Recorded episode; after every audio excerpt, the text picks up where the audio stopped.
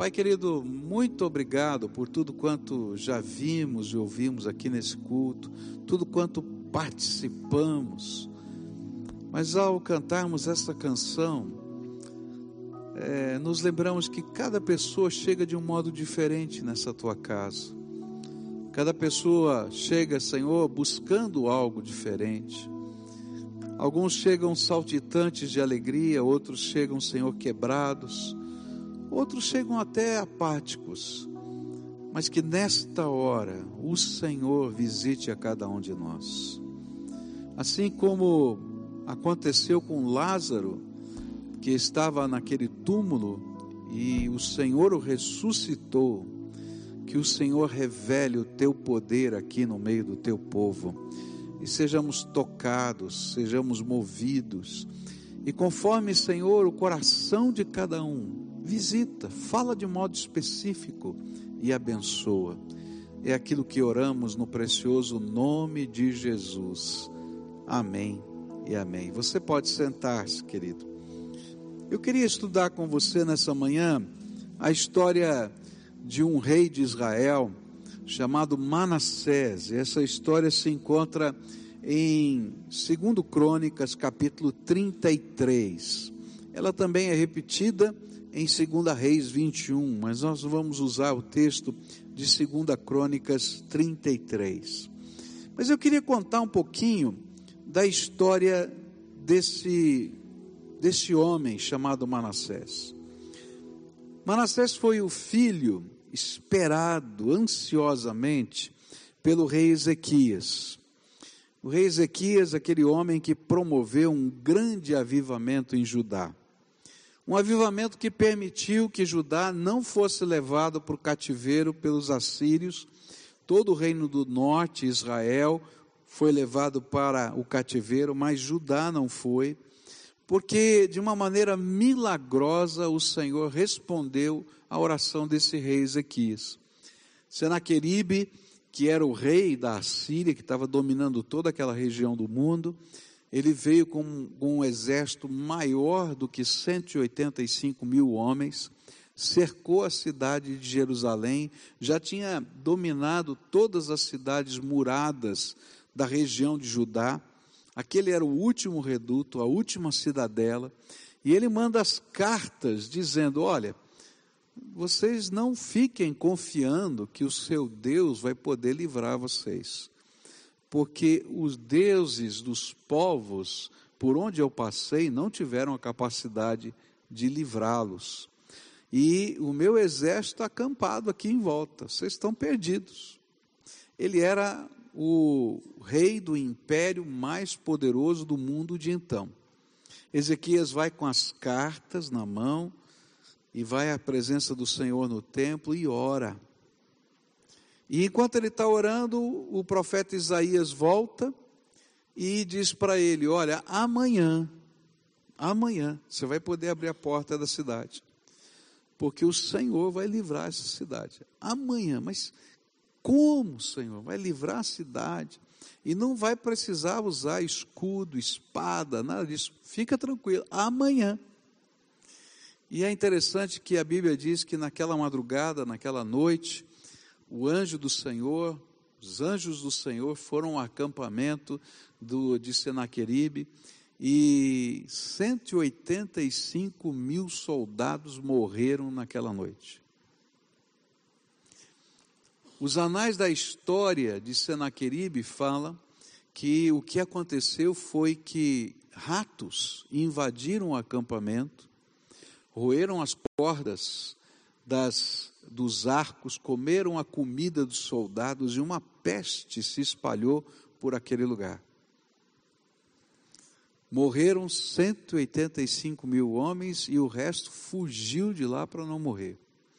E eu sempre que lembro dessa história e lembro dos anais de Senaqueribe, eu fico imaginando isso, né? Que Deus deu uma ordem por causa daquela oração de Ezequias, pai de Manassés, ratinhos do Senhor, em prontidão, invadam aí.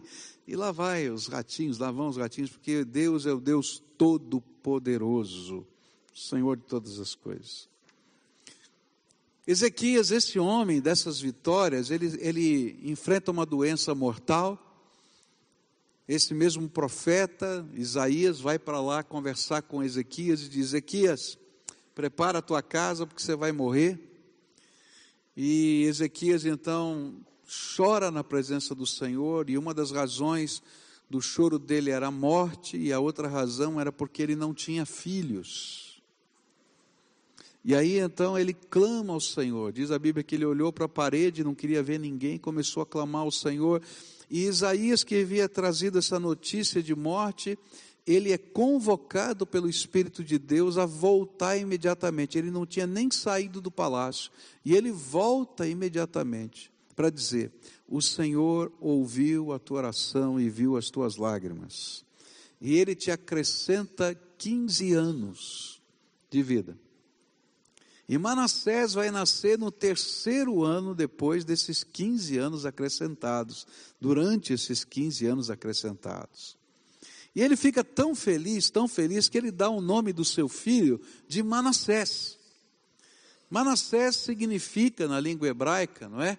Eu me esqueço da minha angústia da minha tribulação.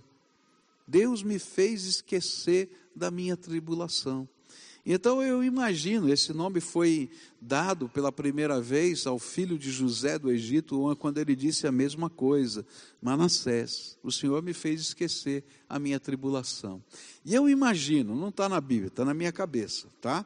Que ele pegou o Manassés pequenininho no braço, né? levantou para o céu, como era costume daquele tempo, e disse: Esse aqui é Manassés, o filho da minha alegria, que me faz esquecer as minhas lutas, as minhas tribulações.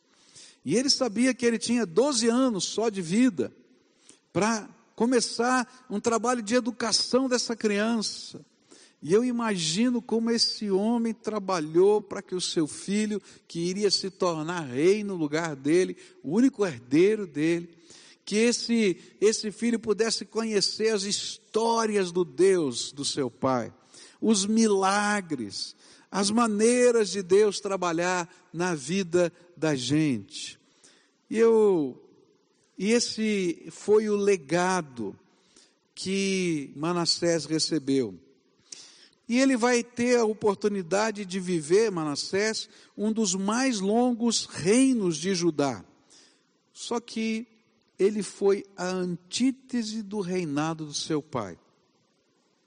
E quando nós olhamos para a sua história, descrita nos, nos livros de Segunda Reis e Crônicas, podemos logo perceber uma correlação entre Manassés e a parábola do filho pródigo. Por isso eu chamo Manassés de o filho pródigo do Antigo Testamento, porque tem muito a ver com aquela história. E a história que está aqui registrada, ela pode dividir, ser dividida em algumas cenas. E essas cenas da narrativa bíblica nos ajudam a entender como podemos ser ovelhas errantes pela vida até que nos encontremos com o verdadeiro Deus e Senhor da nossa história. E eu queria começar a olhar para esse texto na história de Manassés, olhando para a primeira cena, porque não vamos ter tempo de olhar todas as cenas agora de manhã mas eu queria olhar para essa primeira cena nesta manhã. E a primeira cena vai se encontrar nos versículos 2 a 9 de 2 Crônicas 33, onde a Bíblia diz assim: Manassés pecou contra Deus, o Senhor, seguindo os costumes nojentos das nações que o Senhor havia expulsado da terra, conforme o povo de Israel avançava. Ele construiu de novo os lugares pagãos de adoração que Ezequias, o seu pai, havia destruído. Construiu altares para adoração do deus Baal, fez postes da deusa Azerá e adorou as estrelas. Construiu altares pagãos no templo, onde, conforme o Senhor tinha dito, ele devia ser adorado para sempre. Nos pátios do templo, Manassés construiu altares para adoração das estrelas. queimou os seus filhos em sacrifício no vale de Ben-Inom, fazia adivinhações, praticava magia e feitiçarias, consultava adivinhos e médiums, pecou muito contra Deus, o Senhor, e fez com que ele ficasse irado. Manassés colocou uma imagem esculpida da deusa Azerá no templo, o lugar a respeito do qual o Senhor tinha dito a Davi e ao seu filho Salomão o seguinte: em todo o território das doze tribos de Israel, escolhi esse templo aqui em Jerusalém para ser o lugar onde serei adorado para sempre. E se o povo de Israel obedecer a todos os meus mandamentos e fizer tudo o que manda a lei de que Moisés deu a eles, então eu não deixarei que sejam expulsos da terra que dei aos seus antepassados. Manassés levou o povo de Judá e os moradores de Jerusalém a cometerem pecados ainda piores do que aqueles cometidos pelas nações que o Senhor Deus havia expulsado da terra, conforme o seu povo ia avançando. O Senhor falou a Manassés e ao seu povo, mas não lhe deram atenção. Nesta primeira cena, a Bíblia descreve os pecados de Manassés e como eles eram abomináveis aos olhos do Senhor. Porque eles eram uma espécie de amálgama de todas as práticas abomináveis que as nações de Canaã cometiam. E por causa destas, desses pecados, Deus havia destruído os povos de Canaã. E aí a pergunta que fica na mente da gente é: se ele conhecia a história do seu povo, se ele conhecia a história do seu pai, se ele conhecia os milagres de Deus que certamente lhe foram contados, então, por que ele seguiu esses costumes? Não dá para parar para pensar, não é? Eu imagino, não é, que durante aqueles 12 anos que o papai de Manassés podia educá-lo mais de perto, e ao resto do tempo que a, que a esposa de Manassés continuou a educação, e é interessante que os registros que falam da esposa de Manassés falam muito bem dela também. Eu imagino que todos eles falaram muito dessas coisas, dos milagres. Então, por que esse moço, depois esse homem, esse rei, ele vai se afastar desses caminhos. Muito provavelmente porque ele não desejava ser, aos olhos dos grandes e poderosos do seu tempo, o que o seu pai havia sido.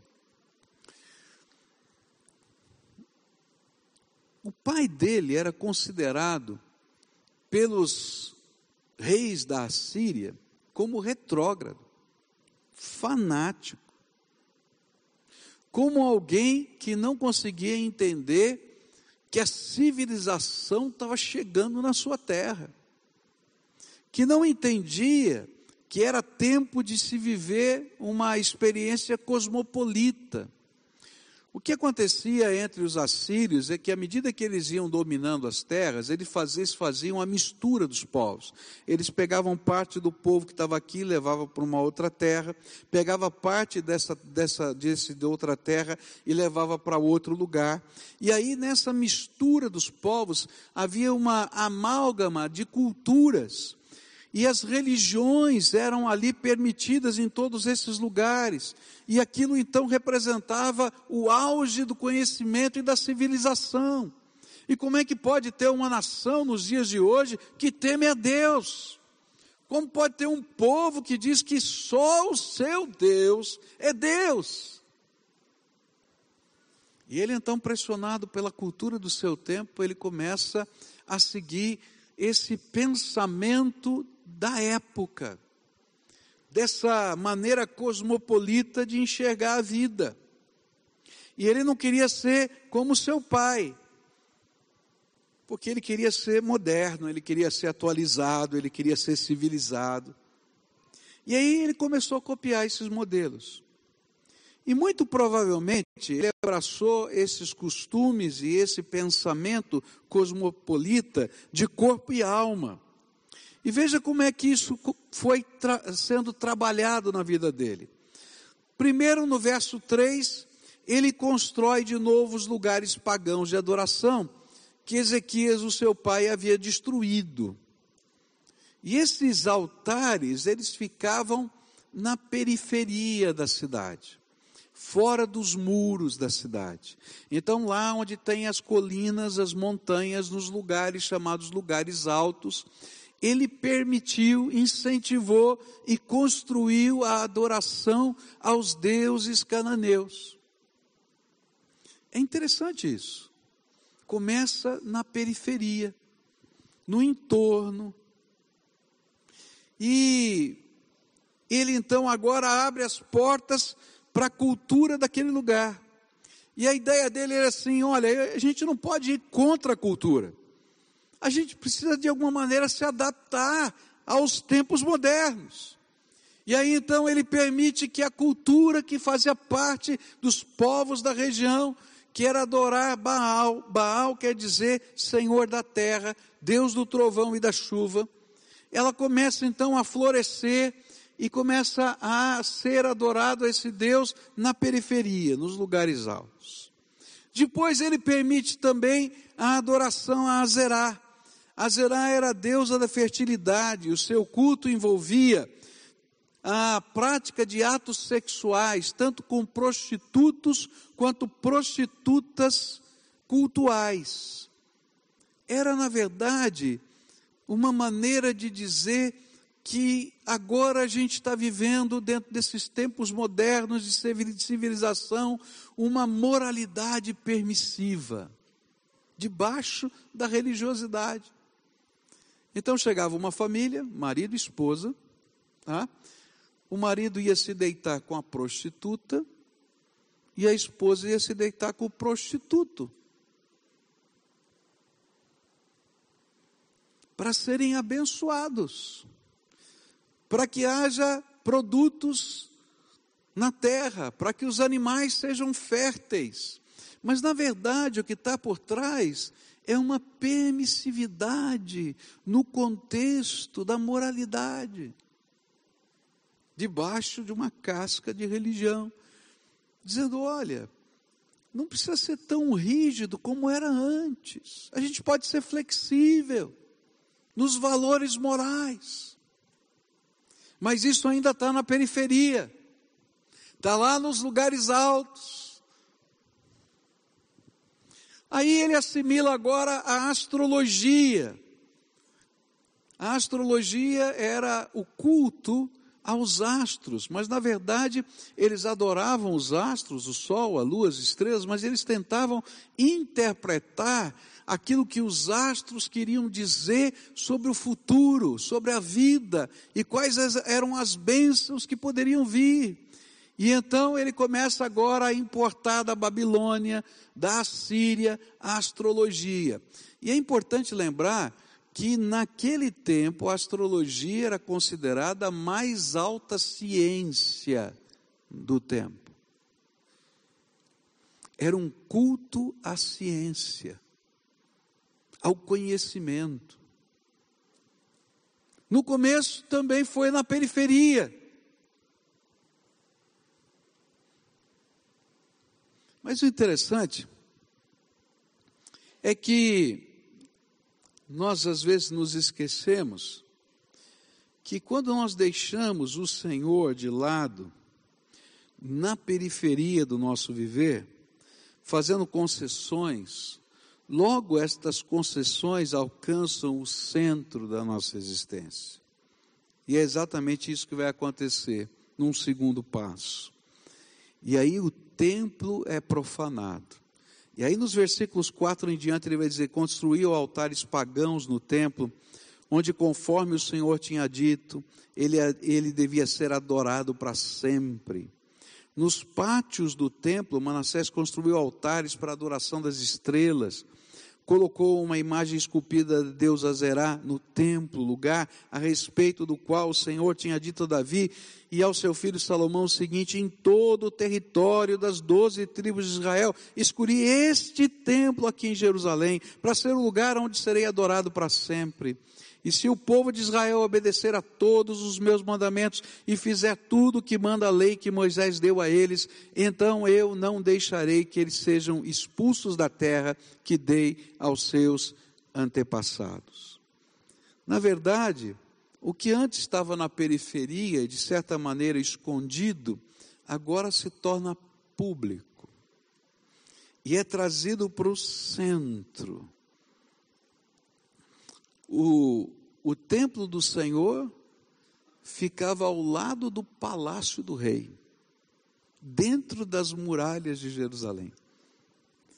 E aí a ideia de Manassés foi sensacional, segundo o pensamento dele. Ele disse assim: olha só, nós somos uma nação evoluída, civilizada, nós já somos cosmopolitas, nós abrimos as portas para o pensamento de todos os lados. Por que, que isso tem que ficar na periferia? Vamos trazer aqui para o templo. E vamos transformar o templo de Jeová no centro de adoração cosmopolita e civilizada da nossa nação. Então, naquele mesmo lugar que era o templo de Deus, ele colocou o Baal de um lado, a Azerá do outro, e a adoração aos astros e a astrologia do outro. E disse: agora virou aqui o grande centro comunitário da adoração, ecumênico da adoração. Todo mundo junto aqui. Todo mundo pode fazer o que quiser. Pode ter até uns que adorem Jeová também, não tem problema. Que coisa. E aí, ele se esquece que ele estava profanando de modo torpe e horrendo aos olhos do Senhor o templo do Senhor. Ele se esquece que toda vez que nós profanamos o templo do Senhor, nós afrontamos a Deus e provocamos a sua ira e as bênçãos que ele nos prometeu ficam revogadas. Eu quero dizer uma coisa para vocês. Naquele tempo, o templo do Senhor estava num lugar. O templo do Senhor estava lá em Jerusalém. Mas desde que Jesus veio a esse mundo, o templo do Senhor não é esse lugar aqui, ou qualquer outro lugar que a gente coloque o nome de templo. Esse lugar só se torna santo porque tem pessoas que vêm aqui em nome do Senhor Jesus. Porque o Senhor prometeu que quando duas ou três pessoas estiverem reunidas no nome dEle, Ele estaria conosco. O templo do Senhor hoje é o meu coração e o seu coração. E essa mesma, essa mesma rota de Manassés é a rota do pecado na nossa vida. O pecado começa na periferia. E no começo a gente tem vergonha do pecado. Por isso ele está na periferia. Ele é um segredo. Ele está lá ao redor. Mas aos poucos, ele vai trabalhando a nossa mente, vai cauterizando a nossa mente, e nós o trazemos ao centro da nossa vida, ao templo que deveria ser de Deus, a nossa alma. E profanamos o templo de Deus que está aqui, a nossa alma, com o nosso pecado. E em vez de ter lugar para Deus ali, nós perdemos o temor do Senhor e a vergonha do pecado. E nessa fase, a gente acha que o pecado é a coisa mais natural do mundo e que faz parte de ser, ser é, uma pessoa evoluída num mundo evoluído. E nós seguimos a mesma linha de Manassés. Mas o pior é que a gente não entende que estas coisas, elas, elas têm dimensões espirituais profundas. Quando a gente fala de adorar a Deus, cultuar o Senhor, buscar a face de Deus, a gente não está falando como a gente fala de um time de futebol, oh, você tem que torcer para esse time ou para aquele. A gente está falando de algo que é tremendamente espiritual. Tem a ver com o Todo-Poderoso Criador dos céus e da terra, e tem a ver também com o seu inimigo. E toda vez que o nosso coração, o templo de Deus, é profanado, e nós perdemos o temor do Senhor, e então a gente abre portas para Satanás na nossa vida. E aí começa uma segunda fase da vida de Manassés nessa área. Ele acha que somente ser aculturado não é o suficiente, ele precisa de mais. E ele começa então a servir demônios, mas ele não sabia que estava servindo demônios. E aí no versículo 6 vai dizer assim: queimou os seus filhos em sacrifício no vale de Ben-Inom. Fazia adivinhações, praticava magia e feitiçaria, consultava adivinhos e médiums, pecou muito, muito contra Deus, o Senhor, e fez com que ele ficasse irado. Nesta busca insana de uma espiritualidade, ele passou a fazer coisas piores e abriu portas para adorar demônios sem que ele soubesse. Primeira coisa que ele fez foi adorar Moloque. Moloque era uma divindade cananeia que tinha sido abolida da terra. Ela era uma estátua feita de ferro, onde na barriga da estátua se colocava lenha para aquilo ficar incandescente, o ferro ficava incandescente. E ele tinha suas mãos assim, para receber oferendas. Então você imagina uma estátua grande de ferro, colocado fogo de, na, na, na barriga para aquilo ficar vermelho, tá? E as mãos estendidas assim. E aí o que se fazia? Faziam-se oferendas humanas para que os poderes de Moloque pudessem atender os preceitos da magia, para alcançar os seus objetivos. Era a macumba daquele tempo, a magia negra daquele tempo. E aí, esse rei pega o seu filho, não um, porque está no plural, eu não sei quantos. E sabe o que se fazia? Os pais iam lá e jogavam aquela criança nos braços de Moloque e assistiam aquela criança morrer sendo fritada naquele, naquela estátua.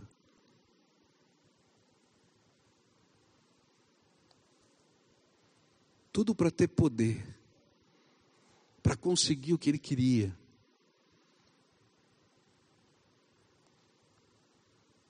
Não para aí.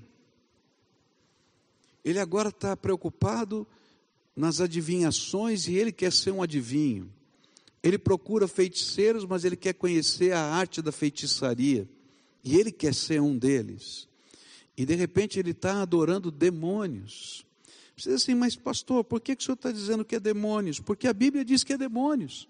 Olha só, Salmos 106, 37 e 38 diz assim: Sacrificaram seus filhos e suas filhas aos demônios. Derramaram sangue inocente, o sangue de seus filhos e filhas sacrificadas aos ídolos de Canaã, e a terra foi profanada pelo sangue deles. Ele não sabia. Ele achava que estava mexendo com os poderes. Mas ele continuava a mexer com os demônios quando consultava os médiums, quando praticava feitiçaria, por quê? Porque a Bíblia fala sobre isso. Em Deuteronômio 18, 10 a 13, diz assim: Não permitam que se ache alguém entre vocês que queime em sacrifício o seu filho ou a sua filha, que pratique adivinhação, ou se dedique à magia, ou faça presságios, ou pratique a feitiçaria, ou faça encantamentos, que seja médium, consulte os espíritos ou consulte os mortos. O Senhor tem repugnância por quem pratica essas coisas, e é por causa dessas abominações que o Senhor, o seu Deus, vai expulsar aquelas nações da presença de vocês. Permaneçam inculpáveis perante o Senhor, o seu Deus. O pecado tem um ciclo. Ele sai da periferia, vem para o centro. E do centro, quando a gente perde a vergonha do pecado, a gente começa a abrir portas, brechas espirituais para demônios na nossa vida. E de repente a gente está vivendo coisas que Deus detesta, não suporta. É isso que diz aqui na Bíblia. Bom, é interessante porque ele temia os feiticeiros, ele temia os adivinhos, mas não temia Deus.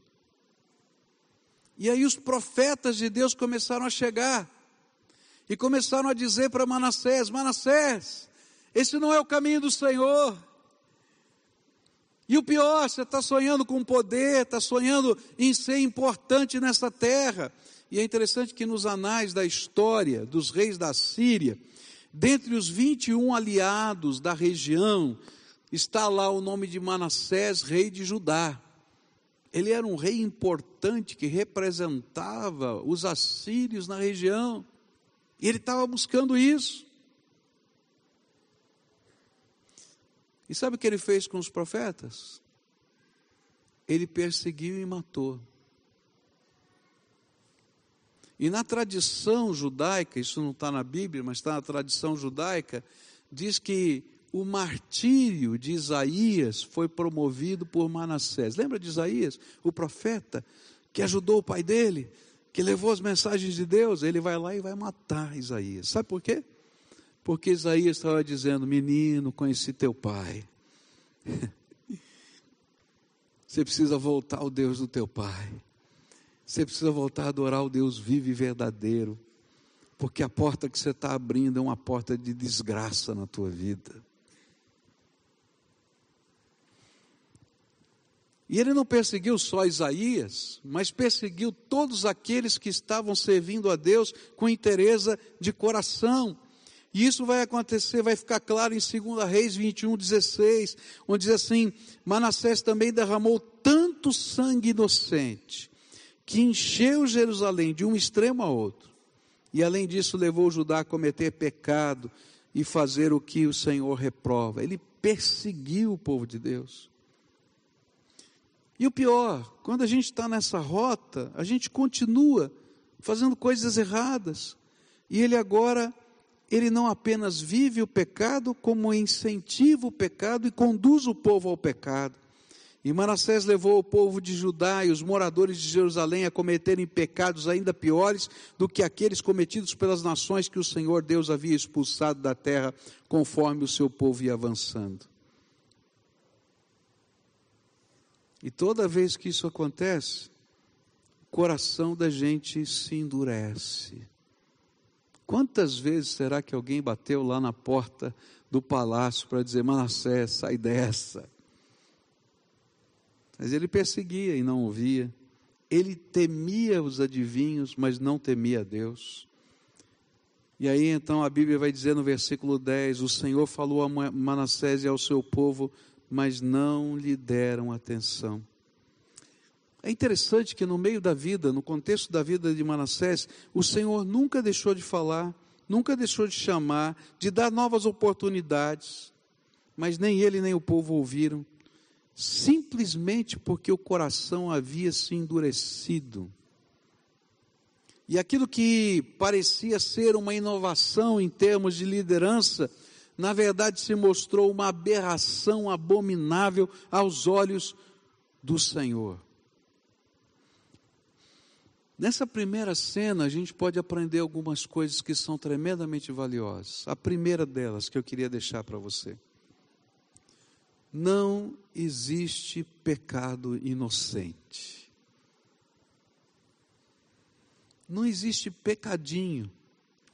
O pecado inocente, o pecadinho é aquele que a gente deixa na periferia.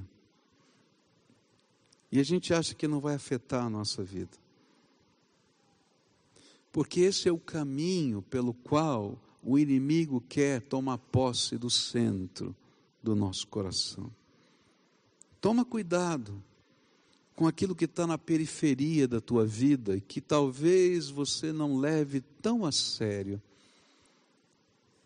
porque está na periferia, mas é por ali, é por ali que as coisas vão entrar e a gente pode se perder.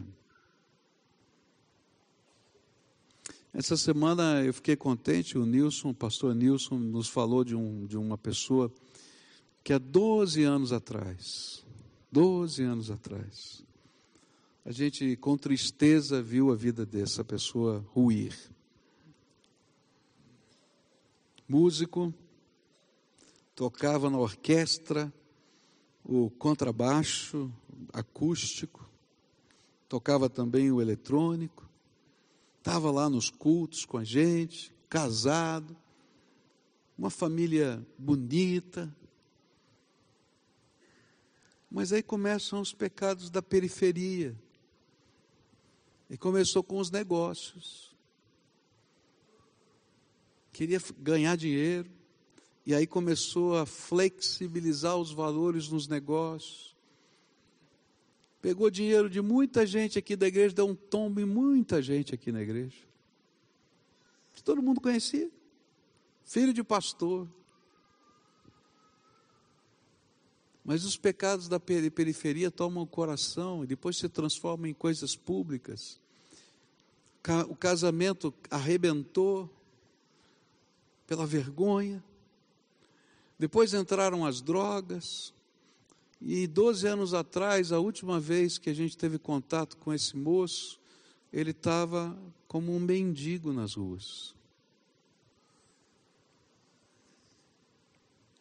Algumas vezes foi internado em manicômios, porque ninguém entendia o que estava acontecendo com ele. Há poucos dias atrás, ele entrou em contato para dizer: Olha, para o pastor Nilson, que teve tantas vezes visitando, diz assim: Olha, eu vim aqui agradecer as tantas vezes que você me falou da palavra de Deus e eu não ouvi, porque elas continuaram na minha vida e hoje eu voltei para o Senhor. E sou um pregador da palavra de Deus hoje. Deus restaurou a minha vida. Foram as coisas da periferia que entraram no centro e a gente vai abrindo brechas. E as brechas têm um efeito terrível, porque o inimigo veio para matar, roubar e destruir, não tem nada de bom com ele. Quem já participou de cultos aí, de, de candomblé, de macumba, de magia negra, sabe que tem que fazer uma oferenda no começo. E a primeira oferenda no começo é para Exu. Que eles chamam de o espírito brincalhão, porque se você não fizer uma oferenda para ele, ele vai fazer alguma coisa ruim na tua vida. E é interessante que tem gente que se envolve nesses cultos pensando que vão ganhar alguma coisa. Agora, quando o princípio do culto é: toma cuidado que vou acabar com você. E por que, que a gente vai num lugar desse? Porque a gente tem a fantasia de que vai ter poder. E aí a gente está mexendo com coisas que são diabólicas na nossa vida. Toma cuidado com o pecado da periferia, porque ele vem no centro. Toma cuidado para não profanar o templo do Senhor na tua vida. E essa é a segunda lição. Queridos, o templo do Senhor não é esse lugar de ajuntamento. Ah, eu chamo de templo, a gente reverencia o Senhor nesse lugar, a gente quer que tenha ordem e decência nesse lugar, mas o templo, o templo que Deus quer habitar é o teu coração. E esse lugar tem que ser santo, o teu coração tem que ser santo, porque ele habita no seu coração. e se a gente profana o templo do coração, a gente está debaixo daquilo que é provocar a ira do Senhor. E a Bíblia é muito forte nisso, em dizer essa verdade. Quando meu filho Michel era bem pequenininho, porque hoje ele é bem grandão, mas ele era bem pequenininho, usava fraldas ainda, não é? é dia ele fez uma malcriação e eu dei um tapa nele. E ele olhou para mim, deu uma risadinha e falou: Não doeu. Tinha batido na fralda. Quando você escuta um negócio desse, o que, é que dá a gente? Né? Hã? Eu dei outra. Dessa vez doeu. Gente, o que, que é profanar o templo do Senhor? É a gente provocar a ira dele. É isso. Deus, eu não estou nem aí contigo. Não doeu. Estou nem aí. E o Senhor fala: tá bom, filho, eu vou fazer doer. Para que você entenda aonde vai chegar isso. E toda vez que Deus disciplina, diz a Bíblia, Ele não disciplina porque Ele é mau, porque Ele é um algoz. Ele disciplina como um bom pai disciplina o seu filho, porque ele ama o seu filho e ele sabe que aquilo que está acontecendo vai ser destruidor em algum tempo. Eu me lembro quando os meus, meus eram pequeninos, e acho que deve ter acontecido na casa de muita gente, eles queriam botar a mão no fogo. A gente acendia o fogo, eles queriam botar a mão no fogo. Eu não tinha dúvida, eu ia lá dava um tapinha na, minha, na mão deles. Por quê? O meu tapinha era muito menor em termos de ferimento do que se eles se queimassem. E é assim que Deus trabalha a disciplina na nossa vida. Ele às vezes diz assim: filho, não profana o templo, porque você está abrindo uma janela, uma porta, para que o inimigo venha destruir a tua vida. E você vai se perder nos seus processos, nos seus valores, e assim a coisa vai acontecendo diante de nós. A história de Manassés, ela vai dizer para a gente nas próximas cenas que eu não tenho como tempo agora para expor, vou continuar expondo depois. Hoje à noite vou continuar. A história de Manassés é triste. Porque esse rei que achou que com tudo isso ele ia ser abençoado,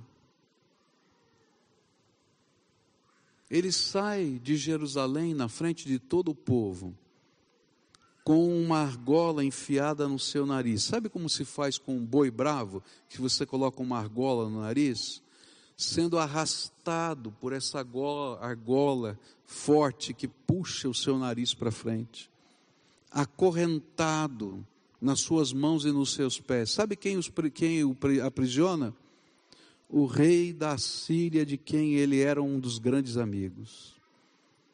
E ele vai parar num calabouço nas profundezas da terra, na oração dele, ele fala: nas profundezas da terra. As correntes eram tão pesadas que ele disse que não conseguia levantar a cabeça mais, estava tão jogado. E é naquele lugar que ele se lembra do Deus do seu pai. E é naquele lugar que ele vai fazer uma oração que não está na Bíblia, mas que foi guardada na tradição, e a gente vai ler essa oração hoje à noite. E Deus vai ouvir a oração dele naquele lugar, e vai começar uma obra de restauração.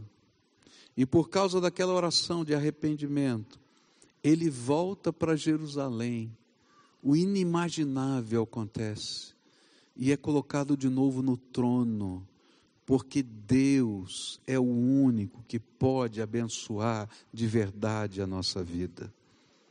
E quando ele volta, a primeira coisa que ele faz é limpar o templo, é destruir esses deuses que não são deuses, para dizer: Eu creio que há um só Deus e Senhor que pode sustentar a minha vida.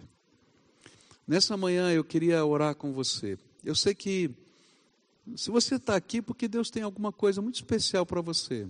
Ó, não tem gasolina.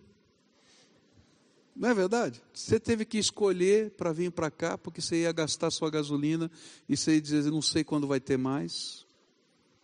Para muitas pessoas a condução está difícil porque não tem todos os horários de ônibus. Você veio aqui por Deus tinha alguma coisa para falar para você hoje.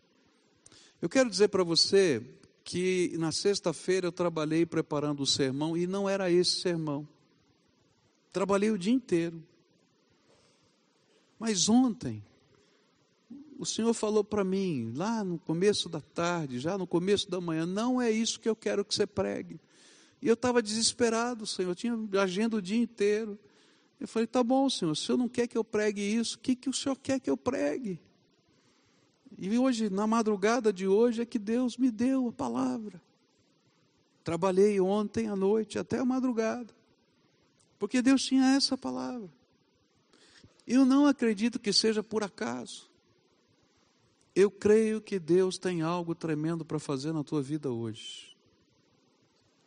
E se o Espírito de Deus hoje está mostrando coisas para você, eu queria pedir para você, em nome de Jesus, não endureça o seu coração, como diz a Bíblia, se hoje ouvides a tua voz, não endureça o seu coração, como no dia da provocação no deserto. Não seja como Michel quando era pequenininho. Porque dói. Como pastor, Deus, nesses últimos tempos, tem falado muito nessa linha no meu coração e eu tenho lidado com muitas situações. Algumas, a gente se alegra porque a gente vê restauração. Outras, eu choro diante de Deus, porque a gente vê dureza de coração. E queridos, eu não choro porque eu estou perdendo adeptos preciso disso, queridos. Eu não estou aqui por causa de adeptos, eu estou aqui por causa do Senhor. Eu não tenho adeptos, Jesus é o Senhor. Se você está aqui por outra razão, você está errado. Jesus é o Senhor. Mas sabe por que eu choro?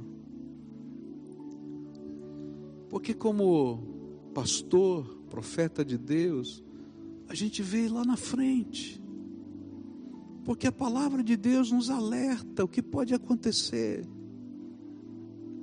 E a gente chora, literalmente chora.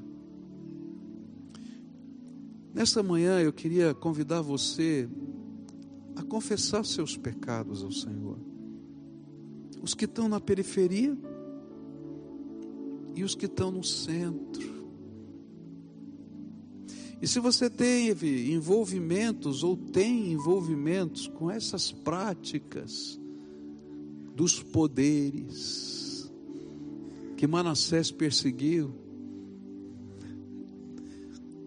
revoga isso, renuncia isso e queira o Senhor na tua vida, porque o resto é resto, não procede de Deus é horrendo e abominável aos olhos do Senhor.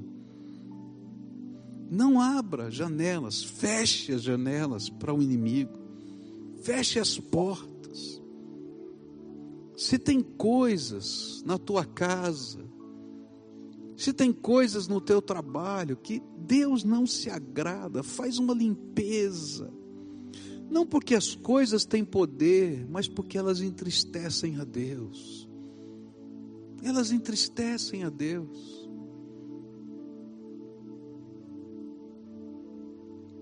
Porque a gente teme ao Senhor e ama ao Senhor, então a gente caminha por esse caminho de volta. E nessa manhã eu queria orar com pessoas a quem o Espírito Santo está falando. Confissão, entrega, busca do Senhor porque eu creio que Deus tem algo tremendo para fazer no meio do seu povo. Mas começa aqui, ó. Não tem onde como começar em outro lugar. Então, se tiver gente aqui a quem o Espírito Santo está falando, lá em cima na galeria, aqui embaixo, se tiver um, um, homem, uma mulher, uma criança, um casal, uma família, que o Senhor está ministrando, e hoje está na hora de fazer essas entregas, essas confissões.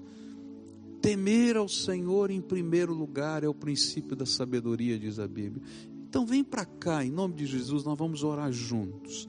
Se tiver renúncias de coisas que você praticou, que você quer dizer, Senhor, eu sei que tinham coisas que eram do diabo, mas eu não quero isso mais na minha vida. A gente vai orar por isso. Então vem para cá agora, em nome do Senhor Jesus, se o Espírito Santo está falando com você. Vem para cá, em nome de Jesus. Eu sei que tem povo de Deus aqui. Vai levantando do seu lugar. Vem para cá, vem para cá, em nome de Jesus. Hoje é entrega, hoje é confissão. Hoje é, é deixar o Senhor tratar coisas que estão lá dentro da alma da gente.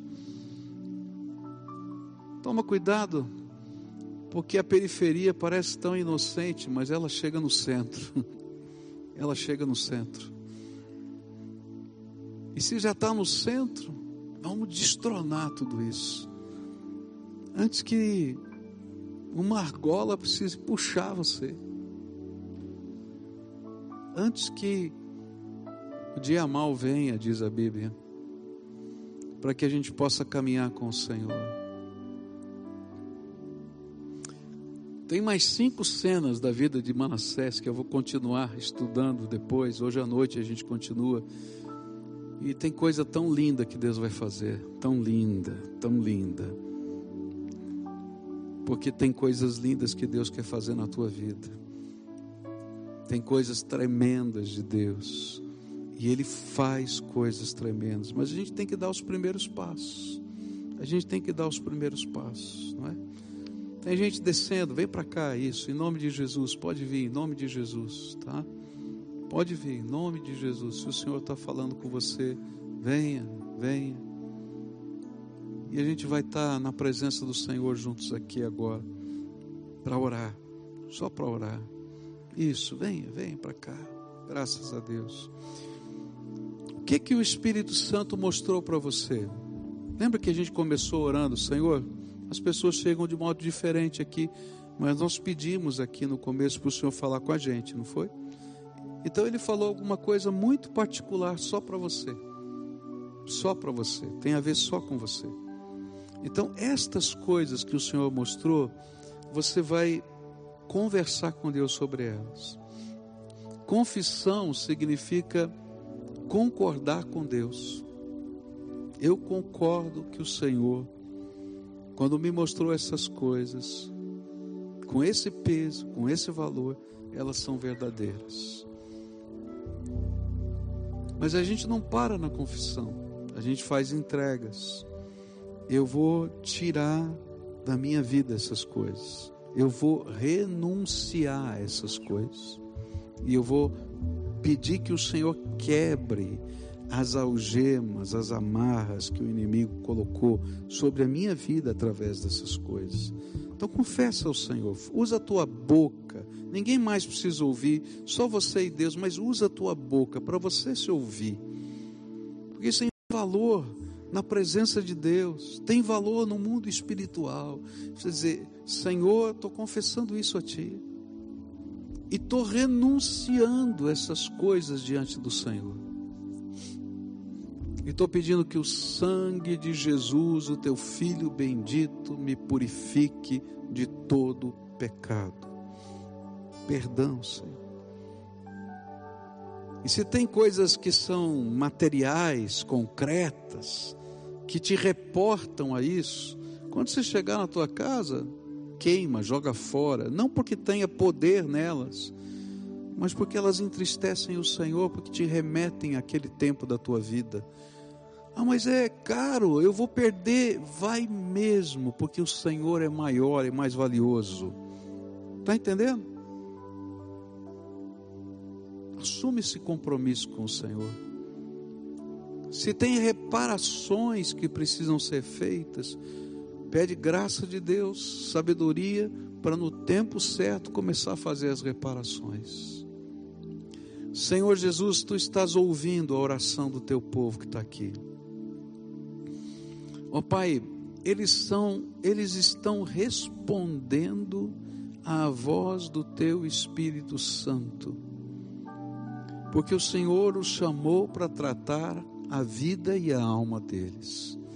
E agora eu quero te pedir, Senhor Jesus, com o teu sangue precioso, vertido na cruz do Calvário, lava, purifica de todo o pecado.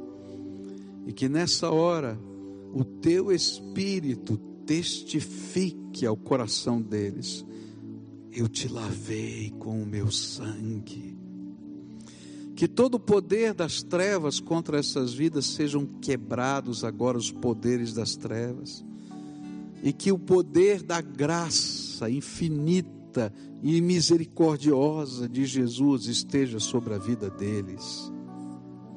Que o Senhor os abrace no teu amor, os carregue nos seus braços. E que, Senhor, tu possas fazer com que a paz do Senhor, que excede todo o entendimento, guarde a mente e o coração deles. Ó oh, Pai, Levanta o rosto desses teus filhos e coloca o brilho da tua presença neles. Ó oh, Pai, que eles se sintam as joias preciosas do Senhor, os filhos amados do Senhor, acolhidos e abençoados por Ti.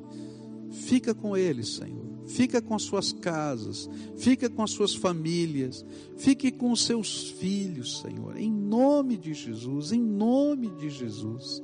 Abençoa.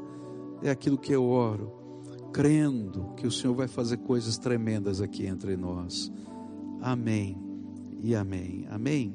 Agora todo mundo de pé, nós vamos terminar o culto assim. Eu quero, vamos mudar um pouquinho. Pode ser aquele do milagre outra vez, tá? Vamos cantar de novo? Eu preciso de um milagre. Dá a mão para quem está perto. O culto vai terminar com essa canção. A gente terminou de cantar, acabou o culto. Está combinado assim? Tá? E eu queria pedir a todos os pastores e diáconos que estão aqui que viessem aqui à frente agora, tá? Quando terminar essa canção, a gente vai para casa. Você vai na paz do Senhor Jesus, porque o Senhor é por ti. Está contigo. Ele é o Senhor, tá? E Ele vai na tua frente. Mas se você quer uma oração específica, você deseja que alguém interceda por você, você quer abrir o seu coração sobre alguma coisa, esses irmãos vão estar aqui na frente, tá? Enquanto alguns vão embora, outros vêm para cá e a gente ora juntos, tá certo assim? Então agora vamos pedir esse milagre de Deus na nossa vida? Pode ser? Então adoremos ao Senhor juntos.